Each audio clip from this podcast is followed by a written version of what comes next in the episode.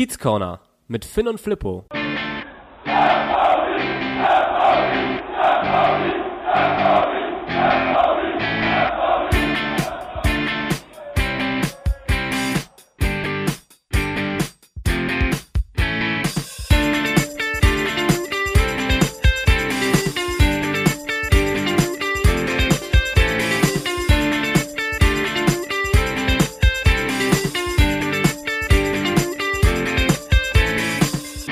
Moin Moin und herzlich willkommen im Kiez Corner. Sieben Spieltage liegen hinter uns, heißt, wir befinden uns in der siebten Episode und ich spreche heute in dieser Länderspielpause, in der wir uns ja jetzt gerade befinden, nicht alleine über die aktuellen Geschehnisse rund um den FC St. Pauli, sondern neben mir steht bzw. sitzt Finn. Moin Finn.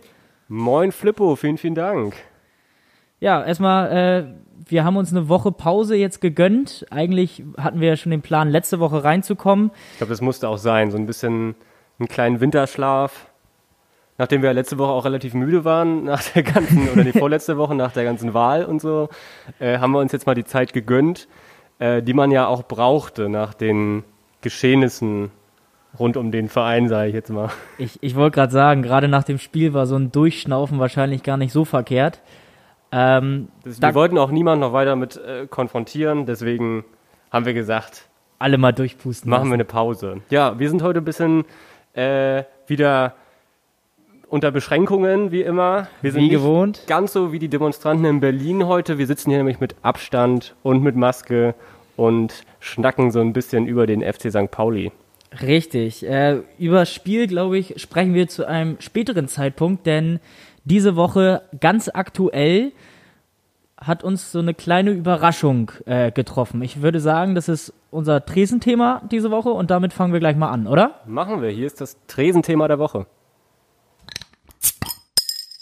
Und zwar sind wir nicht nur euer St. Pauli, FC St. Pauli Podcast Nummer 1, sondern auch der absolute Mode-Podcast. Ähm. oh, die neuen Trendsetter von der Makromedia. ja, der Vertrag vom FC St. Pauli mit dem alten oder ähm, aktuell, aktuell laufenden. laufenden Ausrüster Under Armour wurde nicht verlängert. Ich glaube, da freuen sich auch relativ viele rüber. Es war ja immer ein bisschen in der Kritik der Ausrüster, passte nicht ganz so in das Image vom FC St. Pauli da ja auch in den USA das Militär unterstützt wurde, etc., kennen wir alle die ganzen Geschichten. Ja, absolut. Ähm, der Verein suchte jetzt nach einem neuen Ausrüster, wurde, glaube ich, aber nicht fündig und hat sich jetzt, ist jetzt den mutigen Schritt gegangen und hat gesagt, we do it ourselves. Richtig. Äh, und nicht nur we do it ourselves, sondern haben es dann so genannt, Do it, improve yourself.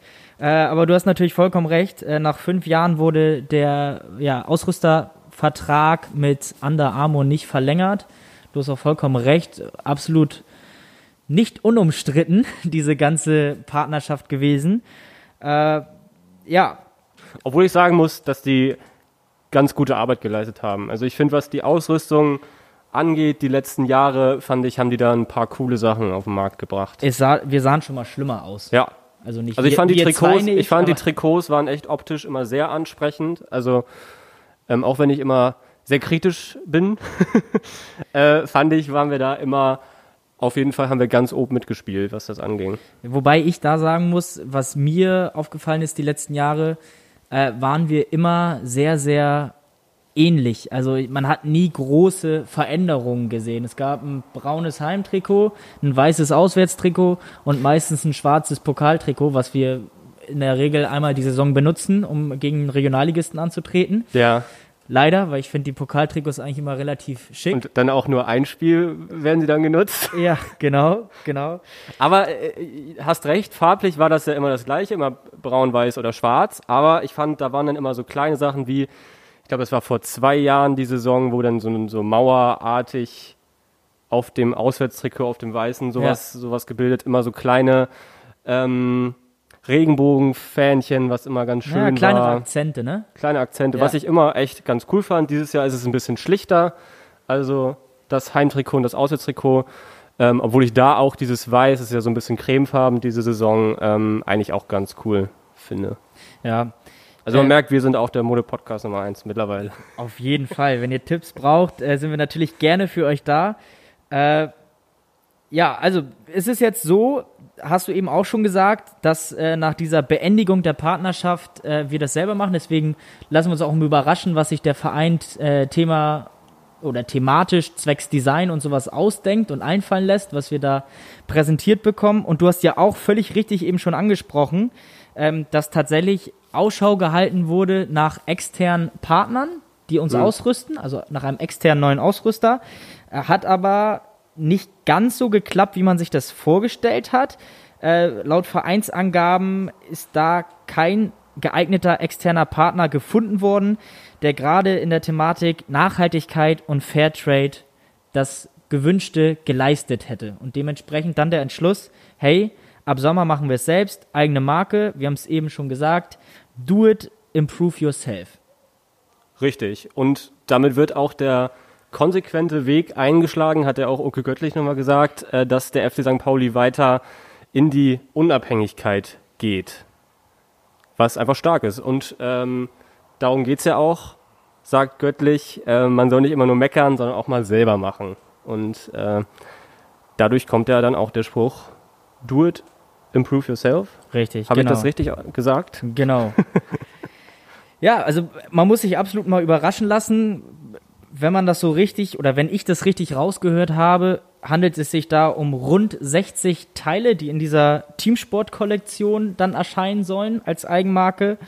Äh, also mehrere Artikel tatsächlich, die, die dort selbst produziert werden. Es handelt sich also nicht nur um Trikots. Äh, und ich habe jetzt auch hier und da gelesen, ich weiß nicht, ob das tatsächlich richtig ist, ähm, dass der Verein sich ein bisschen in Richtung Unisex-Kollektion konzentrieren will. Das heißt, da wird so ein bisschen unterschieden zwischen tailliert und nicht tailliert und nicht mehr so Herren- und Frauen mäßig. Also wenn sich das, das tatsächlich bewahrheiten sollte, bin ich auch mal sehr gespannt, wie, wie da so die Umsetzung sein wird. bin ich auch super gespannt. Also du hast ja gerade schon angesprochen, die Kollektion soll relativ groß sein. Es soll ab Mai 2021 soll es die Sachen geben. Ich glaube, ab Januar kann man schon irgendwas vorbestellen. Ich weiß Ja, nicht. ab, ab Dezember. Ab, Ab Dezember schon. Am 1. Dezember, ja. Vorbestellung. Aber so das Ziel ist es ja wirklich voll auf Nachhaltigkeit zu gehen, was ich echt klasse finde. Ähm, man will faire Arbeitsbedingungen schaffen und halt mit Transparenz und Fairtrade arbeiten. Was Ja, also der Vertriebsgeschäftsleiter vom FC St. Pauli, Bernd von Geldern, Wo du das denn ausgegraben? guter Name, ja, der wurde tatsächlich so zitiert, äh, hat das Ziel rausgegeben dieser, dieses Projektes, ich nenne es mal Projekt, äh, die nachhaltigste Teamsportkollektion der Welt zu produzieren. Wahnsinn, das habe ich mir auch aufgeschrieben, aber ohne Namen. Bernd von Geldern, kannst du mal dahinter schreiben. Ja, äh, und man munkelt ja auch schon, ich weiß nicht, ob das äh, Kollege Bernd auch gesagt hat, ähm, dass der Verein oder die Kollektion eventuell auch so weit gehen will und andere Vereine ausrüsten will. Ja, Wie das, ob das zustande kommt, kann ich mir jetzt noch nicht so richtig vorstellen, aber ist auf jeden Fall ein cooler Gedanke. Stell dir mal vor, der FC Bayern tritt irgendwann äh, mit der FC St. Pauli-Kollektion auf. in braun-weiß. Im, Bra im Braunwald. Solange es der HSV nicht tut, ist mir das äh, alles relativ egal.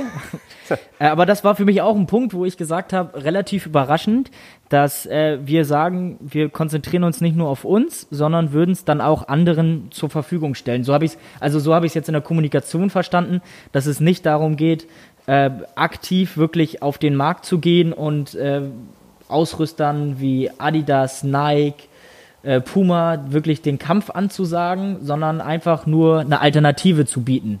So ganz ohne großen aktiven Angriff, nenne ich es jetzt mal. Ja. Äh, deswegen bin ich auch mal äh, gespannt, wie sich, wie sich das alles äh, dann so verhalten wird. Und es gab ja tatsächlich schon mal im äh, deutschen Fußball eine solche Aktion, ein bisschen in abgewandelter, abgewandelter Form. Aber 2004 der BVB, Borussia Dortmund, hat bislang als einziger deutscher Verein äh, seine Trikots schon mal selbst produziert. Und Krass, wusste ich nicht. und ist krachend gescheitert, das muss man auch dazu sagen. Sind sie nicht danach pleite geworden gewesen fast? Es, es war so in dem, in dem Zeitraum, Weißt du, wo es ja finanziell und schwieriger jetzt, war. da, da, irgendwann musste man sie dann retten oder so. Oder waren ganz knapp davor, bis dann Kloppo kam. Bis, bis der Jürgen kam, richtig. Ja, also Ja, coole Sache. Dortmund ist gescheitert, aber äh, unser Bernd hat auch gesagt, dass es ein vollkommen durchkalkulierter Schritt ist und Oke Göttlich hat da noch äh, angefügt, äh, dass wir das oder der Verein das mehr als Chance als als Risiko sieht. Deswegen bin ich mal sehr gespannt. Es ist schon ein mutiger Schritt, aber lassen wir uns mal überraschen, was dabei rumkommt. Ich finde es eigentlich mal ganz interessant und spannend, wie sich, wie sich das dann alles so ergeben wird. Auf jeden Fall. Hast du noch was zu dem Thema oder wollen wir direkt mit dem Kiezkicker der Woche weitermachen, was ich ja eigentlich auch anschließen würde? Ist, glaube ich, ein ganz guter, ganz, ganz guter Übergang. Machen wir das doch. Hier ist der Kiezkicker der Woche. Do it, improve yourself, haben wir gesagt, ist diese Woche unser Kiezkicker der Woche, ähm, weil es auch keine andere Möglichkeit gibt. Nee, und das äh, liegt jetzt nicht unbedingt an der Länderspielpause, sondern äh, tatsächlich auch an dem davor absolvierten Spiel, äh, der uns wirklich überhaupt gar keine Option für einen Kiezkicker der Woche aus dem sportlichen Bereich ähm, geliefert hat. Äh, deswegen ist das, glaube ich, der naheliegendste Schritt, dass wir diesen mutigen Schritt, ich habe es ja eben schon mal gesagt, vom Verein äh, und das spannende Projekt mal als Kiezkicker der Woche machen. Ich weiß nicht, wir haben es eben kurz schon angesprochen, ab 1.12. kannst du vorbestellen. Äh, Ab Mai 21 ist dann äh, die Lieferung angedacht. Wie sieht's bei dir aus? Hättest du jetzt so aus dem Stegreif mal Interesse, dir dieses in der Vorweihnachtszeit dir dieses Trikot zu gönnen als Vorbestellung? Auf jeden Fall. Also warum nicht? Oder auch irgendwelche anderen Sachen aus der Kolle- Kollektion. Ich weiß ja jetzt nicht, was da noch alles mitproduziert wird, ob das jetzt nur Trainingsklamotten sind. Ja, das soll auf jeden Fall mitproduziert werden. Ich bin mir aber nicht sicher, das weiß ich jetzt nicht, äh, ob das dann vorher auch schon vorbestellt werden kann ab Anfang Dezember. Also Ja. es soll wohl angeblich äh, diese Möglichkeit geben, vom 1. bis zum 31.12.2020 einmalig sich dieses Trikot vorzubestellen für den Preis von 69,99, also 5 Euro günstiger als das bisherige Trikot von Under Armour. Und es soll diese Spezial, Was hast du gesagt? für 69 Euro? also knapp 70 Euro Ja. aufgerundet. Finde ich gut. Finde ich, äh, für man muss ja auch noch bedenken, dass das ja alles nachhaltig produziert ist. Du, Ja. du hast da keine Sachen, die da in Bangladesch da produziert werden, ähm, sondern das ist ja wirklich nachhaltig und ich finde, da kann man dann auch einen höheren Preis verlangen, was ich aber in dem Fall gar nicht finde, weil wenn du jetzt dir ein Trikot kaufst, bist du auch bei 70 Euro oder nicht. ja, auf jeden Fall. Also, wie gesagt, Under Armour, aktu also das aktuelle Trikot ist 5 Euro teurer. Produktionsstätte, gut, gut dass du es ansprichst, können wir gleich nochmal drüber sprechen. Ähm, oder jetzt auch am besten schon. Ja, Sprechen wir jetzt Leg mal los. schon drüber. äh, weil die Produktionsstätte hier war sind ja die Produktionsstätten der Woche. Die Produktionsstätte war ja auch so ein Thema, was bei vielen äh, für so ein bisschen ja, Unmut im ersten Moment gesorgt hat, weil produziert werden soll das Ganze in der Türkei, was politisch ähm, gerade auch bei uns in den letzten Jahren mit Schenk Shahin, was da äh, abgelaufen ist, aber allgemein politisch natürlich auch nicht ganz so einfach ist. Äh, der Verein hat aber gesagt oder hat sich verteidigt und hat da gesagt, ähm, dass das ein jahrelanger Partner ist und man ja versuchen müsste, die demokratischen und wirklich vernünftigen Firmen rund um Istanbul irgendwie äh, weiterhin zu unterstützen und zu fördern. Und da die Lieferantin, wenn ich das richtig verstanden habe, äh, ist es eine Lieferantin, wenn da jetzt schon über Jahre vertrauensvolle Kooperationen und Partnerschaften bestehen, finde ich auch, äh, dass es gar nicht so verkehrt ist, dann weiter da auch Also Mit denen zu ist kooperieren. auf jeden Fall vernünftiges, gut klingendes Argument.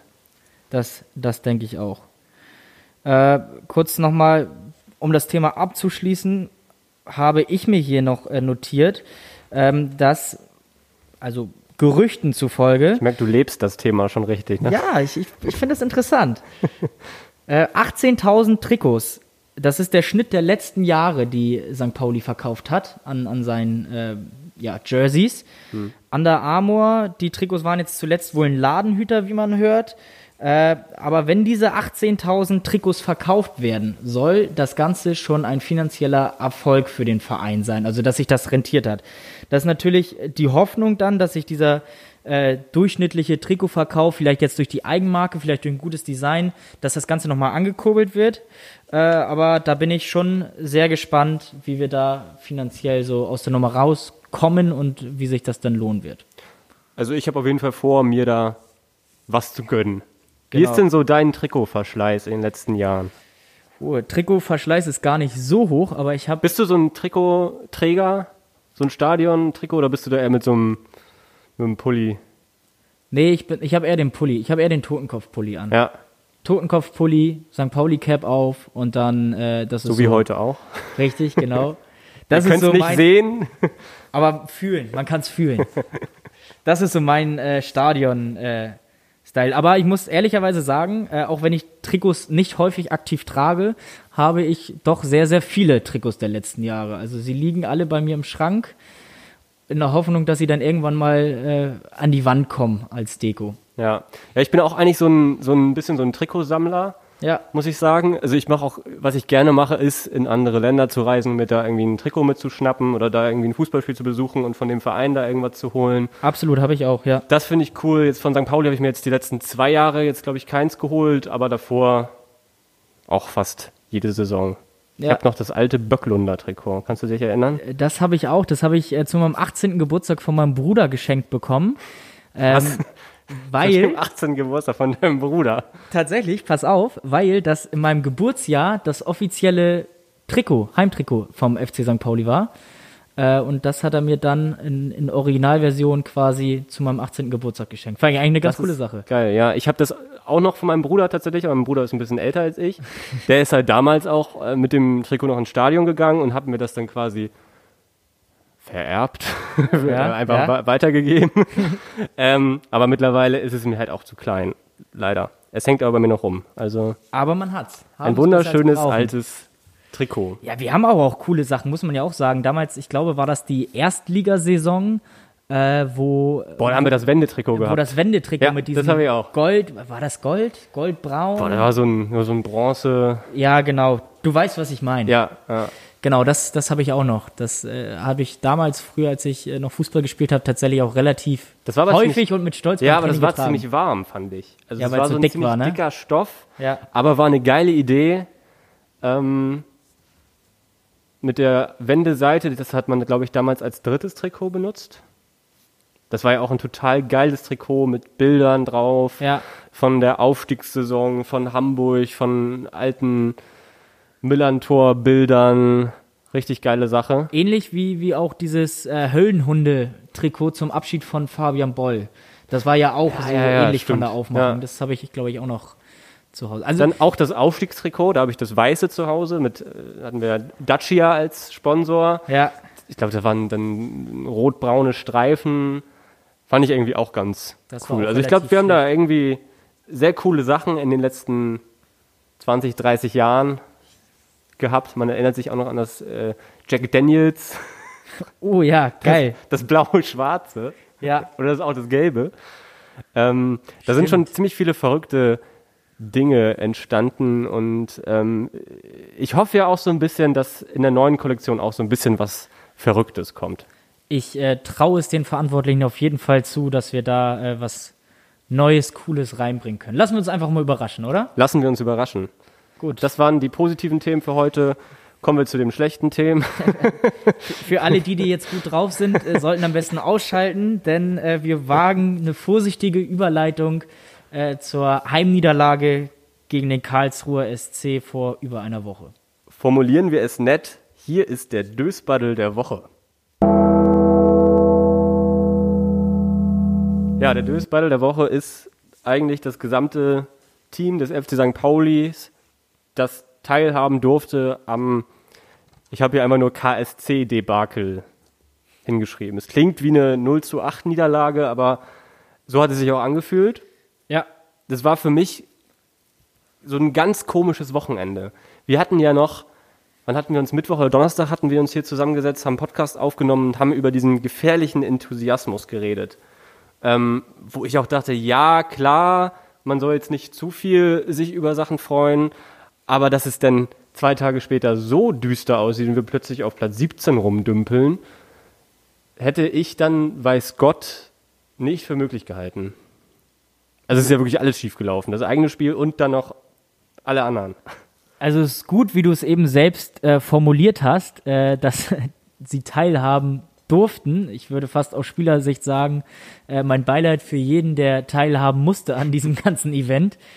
Ja, du hast vollkommen recht. Es war im Podcast zuvor unser Thema, dass man so ein bisschen aufpassen müsse, dass jetzt die interessanten Wochen kommen und dieser gefährliche Enthusiasmus von den guten Spielen, die wir zuvor abgelegt haben, uns keine Punkte bringt. Ähm, und da jetzt dringend mal was passieren müsste, ich glaube, da kommen wir nachher nochmal kurz drauf zu sprechen. Aber das Spiel war sehr, sehr ja, ernüchternd. Also ich konnte bei allem guten Willen nicht viel, also nichts Positives sehen. Nee, absolut nicht. Wirklich schade. Wir haben auch zwischendurch einfach die Worte geführt. Ich glaube, du willst uns gleich mal so ein bisschen durch das Spiel führen. Ähm, ich muss sagen, ich habe mich nicht mehr, nicht mehr, so gut vorbereitet, weil ich auch keinen Bock hatte. Es, wir sind ja auch trotzdem auch Fans und wir, leiden mit. Wir sind mit. Fans, wir leiden mit. Ähm, Aber wir Ja. können es uns, wir können es uns ja nicht ersparen. Wollen wir einfach mal reingehen? Gehen wir rein in die äh, schon schlimme Anfangsphase. Ich muss sagen, äh, ich habe erst nach zwei Minuten eingeschaltet. Gerade noch rechtzeitig. Gerade noch rechtzeitig, um das erste Tor äh, noch gerade mitzubekommen. Ähm, ich war irgendwie mal mit dem Hund raus und hat meine Freundin noch gesagt, ja, ähm, steht schon 1 zu 0. Meinte ich, nee, zum Glück noch nicht. Und wirklich, in diesem Zug, in diesen Worten, wo ich das gesagt hat, kommt ja dieser komische Schuss aus der dritten Reihe gefühlt. Und Himmelmann lag wie ein paddelnder Marienkäfer auf dem Rücken Ja. und hat versucht, äh, was zu retten, was nicht mehr zu retten war. Ja. Und alle wussten natürlich, dann haben die dann noch eine Minute gefühlt weitergespielt, aber jeder wusste ja, der denkt, das war drin. Der, Also- der also- Ball war drin. Erstmal, bevor wir da überhaupt was zu sagen, war ich ein bisschen überrascht, weil ich war immer davon ausgegangen, dass auch in der zweiten Bundesliga Torlinientechnologie verbaut ist oder genutzt wird. Das habe ich auch irgendwie nicht mitbekommen. Also, Deswegen war ich so in dem ersten Moment, als diese Szene war, dachte ich so, na gut, er hätte ja sofort gepfiffen, weil seine Uhr hätte ja gepiept, hätte ja irgendwie ein Signal gegeben. Und dann hat sich ja erst rausgestellt, pass mal auf, die gibt es gar nicht in der zweiten Bundesliga. Habe ich tatsächlich gar nicht so drüber nachgedacht, weil ich mir eigentlich schon so sicher war, dass der drinne war. Aber ähm, mich hat's auch verwundert dann.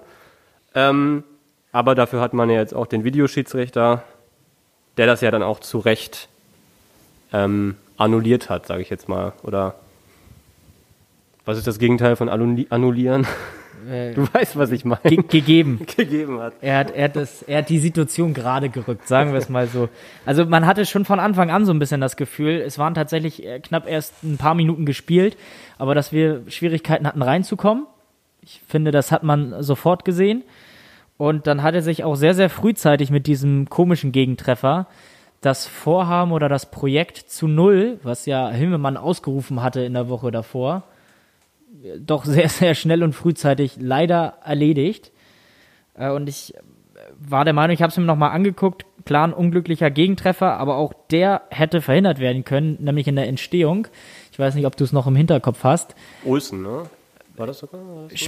Spieler habe ich jetzt gerade nicht im Hinterkopf. Ich weiß nur, dass eine Flanke von unserer rechten Defensivseite reinkam und äh, wir tatsächlich mit zwei Männern versucht haben, den KSC-Spieler in irgendeiner Art und Weise zu doppeln und das so halbherzig und nicht energisch gemacht haben. Also auch da war wieder diese Situation, was wir häufig schon diese Saison hatten, dass wir Ja, Olsen, einfach Olsen nicht war vorher mit dem Ballverlust. Ich ja. ja. dass wir einfach nicht, nicht aggressiv genug und, und konsequent genug in die Zweikämpfe teilweise kommen. Zumindest häufig vor Gegentoren.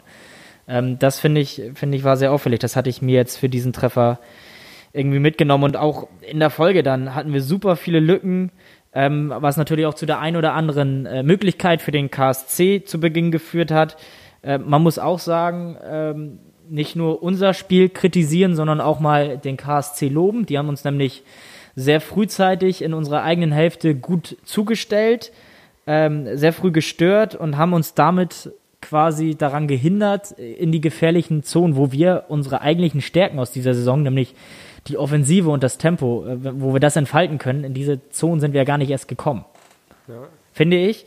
Äh, hat auch ein bisschen gezeigt, dass der KSC einen riesen Respekt davor hatte, äh, was unsere offensive Möglichkeit, unsere offensiven Möglichkeiten und unsere Qualität da vorne äh, angeht. Äh, und deswegen hatten sie sich wohl scheinbar was ganz Besonderes ausgedacht und haben gesagt, hohes, aggressives Pressing, frühe Stören und haben das, Das war ja Ganze. auch echt Wahnsinn, da hätte ich auch gar nicht mit gerechnet. Also, und, äh, das haben sie echt gut gemacht. Also da hat ja auch der FC St. Pauli nicht mit gerechnet, dass da Karlsruhe so am Pressen ist. Und sie haben es halt wirklich auch positionsgetreu und sehr diszipliniert gemacht. Und das war dann natürlich dann auch von Erfolg gekrönt über die fast kompletten 90 Minuten, nicht nur in der Anfangsphase. Ja. Und dann hatte halt einfach wirklich jeder FC St. Pauli-Spieler einen rabenschwarzen Tag. Das kommt dazu. Obwohl ich eigentlich mit der Aufstellung hatte ich mir, war ich eigentlich zufrieden. Ich fand eigentlich auch mal ganz gut, ich habe es ja letzte Woche auch schon angesprochen, dass ich äh, das immer so ein bisschen gefährlich finde mit dem äh, Ditken war ja immer, hat er links außen gespielt, so eine Mischung aus äh, linker Flügel und linker Außenverteidiger, dass man da so ein bisschen mehr auf Defensive setzt. Und da hat es mir eigentlich gefallen, dass man da wirklich einen potenziellen Linksverteidiger mit Paccarada von Anfang an spielen lässt, der aber schon wieder eine absolute Grütze zusammengespielt hat, leider. Ja, das, das, trifft es äh, ganz gut. Er war damit nicht alleine, hast du ja auch richtig gesagt. Aber ich finde äh, gerade auch unsere beiden Außenbahnen mit Zander und Paccarada waren absolut unauffällig Ja. äh, und hatten für mich sehr, sehr wenig Bindung zum Spiel. Ja, also der frühe Gegentreffer, du hast es ja eben schon gesagt, Rabenschwarzer Tag.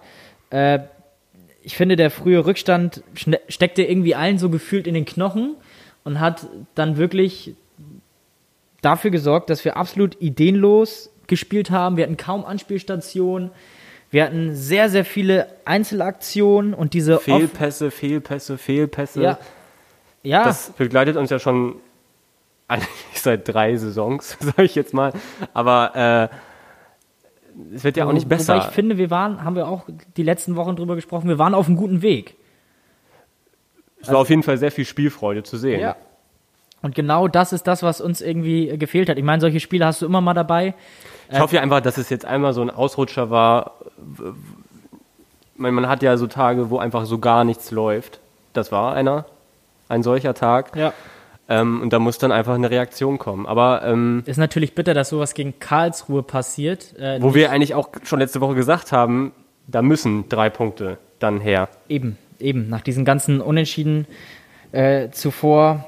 Und ich hab, wollte, wollte es eben noch kurz anreißen, diese Konstanz kann man eben von so einem jungen, neu zusammengewürfelten Team auch nicht erwarten. Wenn wir die auf den Platz bringen, sind wir wahrscheinlich am Ende der Saison auf den Aufstiegsrängen. Damit äh, konnte vor der Saison nicht zu rechnen sein, damit kann jetzt auch nicht zu rechnen sein. Ähm, aber was ich wirklich sehr, sehr schade fand, ist, dass diese offensive Durchschlagskraft und die Gefährlichkeit, die uns besonders in den äh, Partien zuvor ausgezeichnet hat und einfach dieses Gefühl, hast du ja auch, glaube ich, schon mal in den Wochen zuvor gesagt, dass man zu jeder Zeit in der Lage ist, ein Tor zu erzielen, das war halt absolut nicht da. Ja. Das, ähm, Aber ja, da muss fehlte. man auch nochmal sagen, da stand Karlsruhe auch bombensicher einfach hinten. Also man hat gesehen, Kire, der hat super tolle Ansätze, wenn der am Ball ist. Also ist Ja. ein absolut geiler Spielertyp, aber der ist einfach nicht durchgekommen. Mackinock habe ich gar nicht gesehen, auch wenn er ziemlich groß ist. Ja, der wurde auch ziemlich gehypt jetzt, sage ich mal, nach dem guten Derby-Auftritt. Ja. Äh, ja, war ein ganz schöner Schuss in den Ofen. Ja, Salazar, sehr viel Bemühung, aber leider halt auch keinen guten Tag gehabt. Viele Situationen, wo er dann so ein bisschen zu egoistisch war, fand ich. Ähm. Ja, also du hast, du hast vollkommen recht. ich überlege gerade, wen ich loben kann, aber ja, wenig, wenig. Aber du hast natürlich vollkommen recht. Daschner fand ich nicht schlecht. So.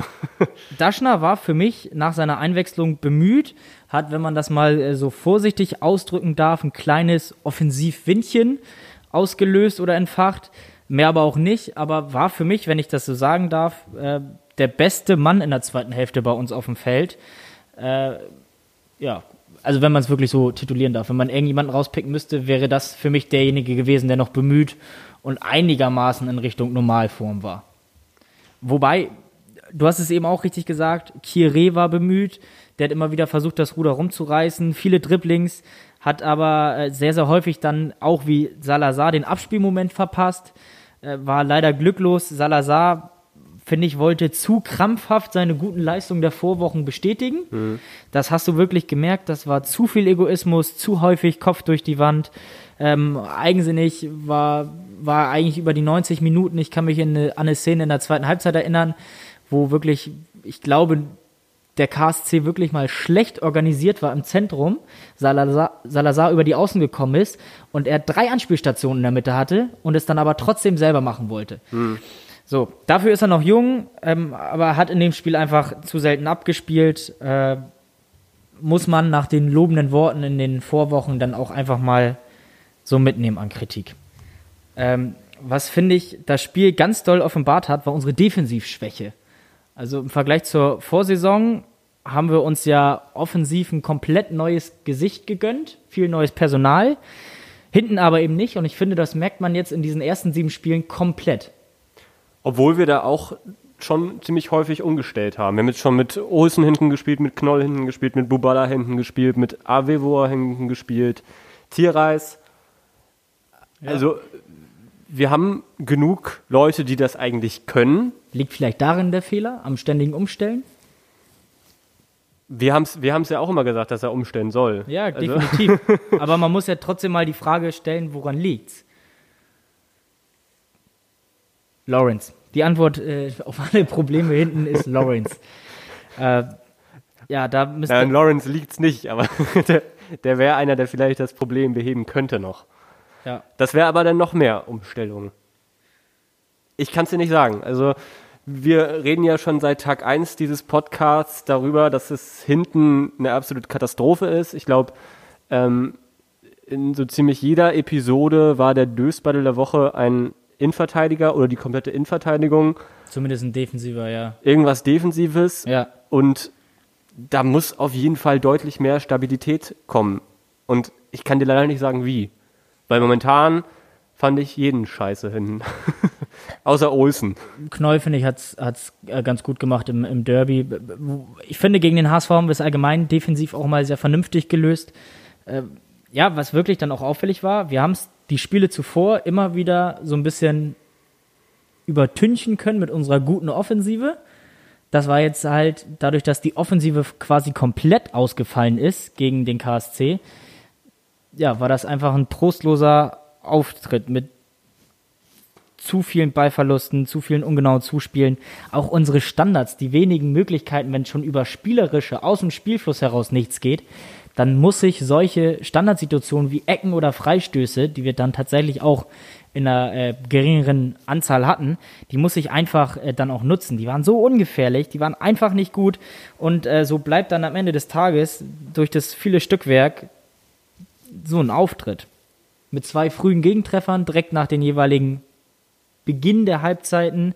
Ähm, eine Möglichkeit hatten wir tatsächlich, die habe ich mir hier grün angestrichen. In der 72. Minute ist äh, Kieré alleine vor dem KSC-Gehäuse aufgetaucht. Aber hat da auch leider ein bisschen blind vergeben. Das sind dann, wenn, wenn nichts läuft, müssen dann halt äh, solche Dinger sitzen und wenn dann wie beim 3-0 äh, Bubala, auf den ich eigentlich die letzten Monate sehr, sehr viel oder von dem ich sehr, sehr viel gehalten habe, Hofmann äh, nur begleitet, dann ist das halt alles, alles schwierig. Man kann auch darüber diskutieren, ob man Lenkford früher für Zander bringt. Das hätte ich mir vielleicht gewünscht. Äh, ob das jetzt so das Heilmittel gewesen wäre, keine Ahnung. Ich glaube, es ist ganz, ganz gut, wenn wir das Thema einfach abschließen und sagen, dass das eine absolut verdiente, bittere und schmerzhafte Niederlage war. Ich glaube, das kann man so stehen lassen und das Thema vielleicht auch am besten abschließen. Ja, also, ja, ja, lass uns einen Übergang machen zu den kommenden Wochen. Oder der auch, was jetzt noch hinter uns liegt und vielleicht ein bisschen positiver ist, und zwar das Freundschaftsspiel gegen Werder Bremen. Wollte ich jetzt nicht so äh, viel zu sagen, aber ich glaube, sie haben dreimal 35 Minuten gespielt und 4 zu 2 gewonnen. Ja, das definitiv. Also ich dachte, ja gut, äh, ist natürlich gut, dass man da testet. Ich habe mir das Spiel ehrlicherweise nicht angeguckt, Ich mir auch nicht. äh, habe aber nur Ich wollte es nur nicht unerwähnt lassen, weil ich wollte jetzt nicht in so einer Trauerstimmung Nein, alles, alles gut. Also inwieweit die Niederlage gegen den KSC richtungsweisend ist, das äh, werden wir irgendwie sehen. Und ist natürlich auch scheiße, mit so einem Auftritt äh, dann in die Länderspielpause zu gehen, weil für mich war das der schlechteste Liga-Auftritt in dieser Saison.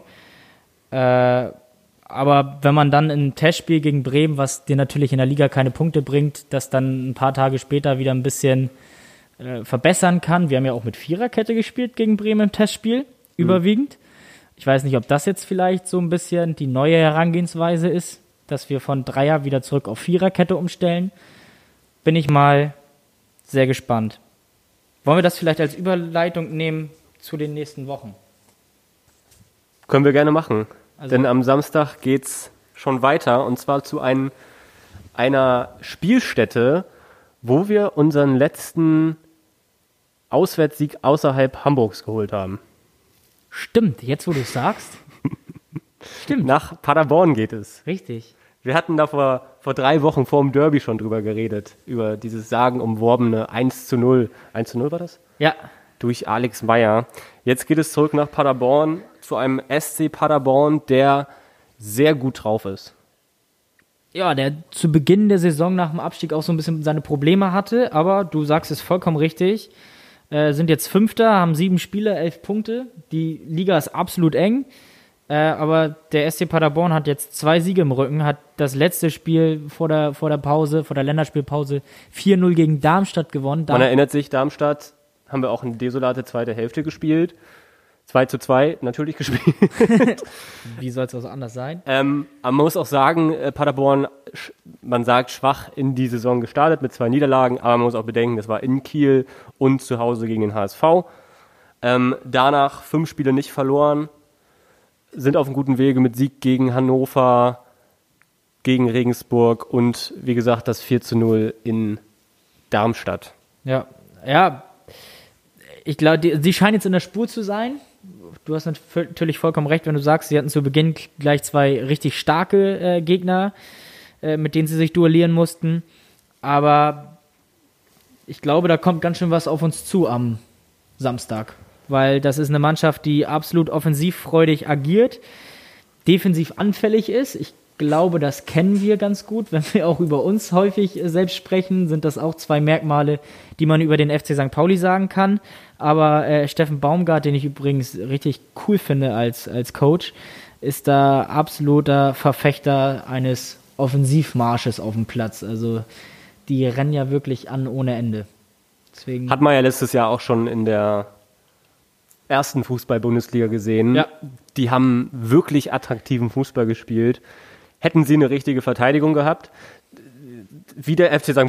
Pauli dieses Jahr, wollte ich gerade sagen, ähm, haben super Fußball gespielt, haben viele Tore geschossen, haben ja auch in ihrer Aufstiegssaison, so doll hat sich der Kader jetzt tatsächlich nicht verändert in den zwei Jahren. Ähm, naja, schon ein bisschen ausgewechselt, aber ähm, sehr viele Tore geschossen. Die aber gerade in der Offensive ein absolut gutes Personal. Ich glaube auch mit die meisten Gegentore kassiert.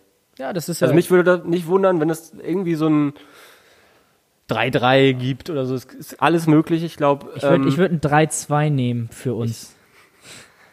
Ich, ja, ich, ich wollte eigentlich nicht so optimistisch sein, aber ist, ist vielleicht auch ganz gut. Vielleicht kann ich deinen Optimismus ein bisschen dadurch fördern, dass äh, zwei ehemalige St. Paulianer am, zu Beginn dieser Woche in Paderborn einen Sieg geholt haben. Und zwar C hier und Deichmann, beide jetzt kickend beim VfB Lübeck haben beim SC Werl war das, glaube ich, in der dritten Liga, die bei Paderborn im Stadion spielen, einen Auswärtssieg geholt. Am Montagabend. Also vielleicht. Wo hast du das denn ausgegangen? Ich, ich, ich habe es verfolgt. Es war ja so ein fußballfreies Wochenende. Äh, und da habe ich äh, mir mal Lübeck angeguckt. Ich wusste gar nicht, dass Werl in Paderborn liegt. Oder bei Paderborn. Oder die bei Paderborn spielen. Aber interessanter Fakt. Ähm, ich ja. weiß nicht, ob das dem FC St. Pauli so weiterhilft. Aberglaube. Sehr viel Aberglaube. Man muss sich, man muss sich an, an den kleinen Dingen hochziehen. Aber man muss sagen, Paderborn eine Mannschaft, die gerne das Spiel übernimmt. Und sowas spielt den FC St. Pauli ja häufiger in die Füße, sage ich jetzt mal. Richtig, genau. Und wer weiß, vielleicht hat der SCP ja auch das ein oder andere Geschenk für unseren langen Lulatsch vorne in der Offensive parat, Simon Makinok. Der wird 30. Der wird 30 am Samstag. Sch- Schauen wir mal, ob er sich und uns beschenkt. Hat auch gesagt, sein Geburtstag interessiert ihm nicht. Er konzentriert sich nur auf das Spiel. Absoluter Profi. Wahnsinn. Ja, ich habe ich hab das in der letzten Folge schon einmal gesagt und ich muss es leider wieder rausholen. Äh, wir sind jetzt gerade an einem Punkt, ich wiederhole mich da gerne, wo es jetzt wirklich richtungsweisend wird. Wir haben sieben Spiele, sieben Punkte, Platz 17, sind Vorletzter. Ja, es ist eng. Dieser vorletzte Platz sagt wahrscheinlich nicht so viel aus, wie man jetzt eventuell merken darf äh, oder denken darf. Aber es ist halt absolut gefährlich, was man sich wirklich mal vor Augen halten muss.